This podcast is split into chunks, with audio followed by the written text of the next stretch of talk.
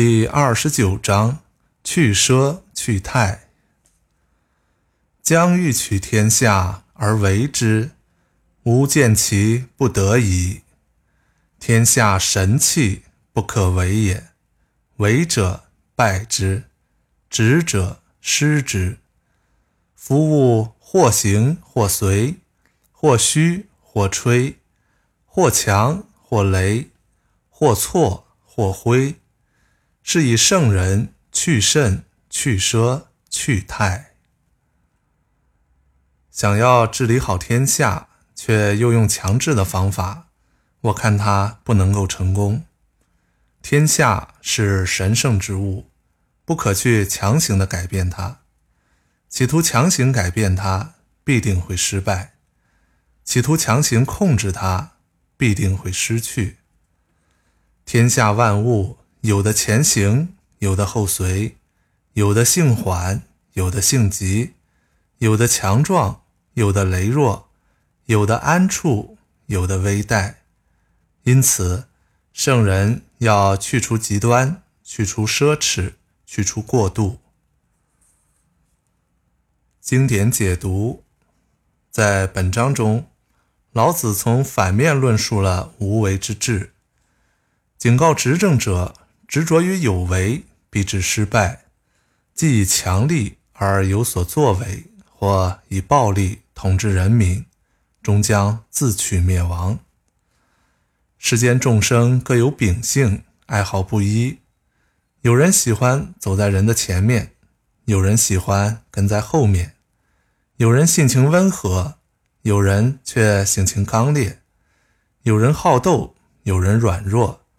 有人喜欢安静，有人喜欢冒险，其间的差异性和特殊性是客观存在的。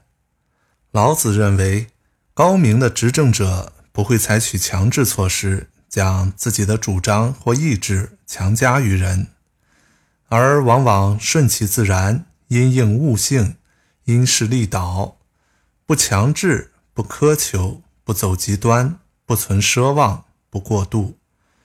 如果能做到这些，我们自己就会平安幸福，而我们的国家和社会也会安定繁荣。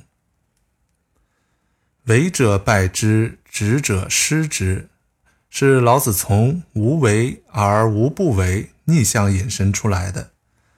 在他看来，天下是神圣之物，治理它不可有为，盲目蛮干。必遭挫折，固执的坚持有为，勉强去为，必遭失败。所以，掌握了道的圣人，在管理中坚持无为，无为就不会违背规律，固执己见，勉强去为，所以就不会失败。可以说，老子一再苦口婆心地警告管理者，违背客观规律的制度。法规越多，其反作用也就越大。逆规律行事，即使以强权做后盾，或以暴力来把持，也难免自食恶果。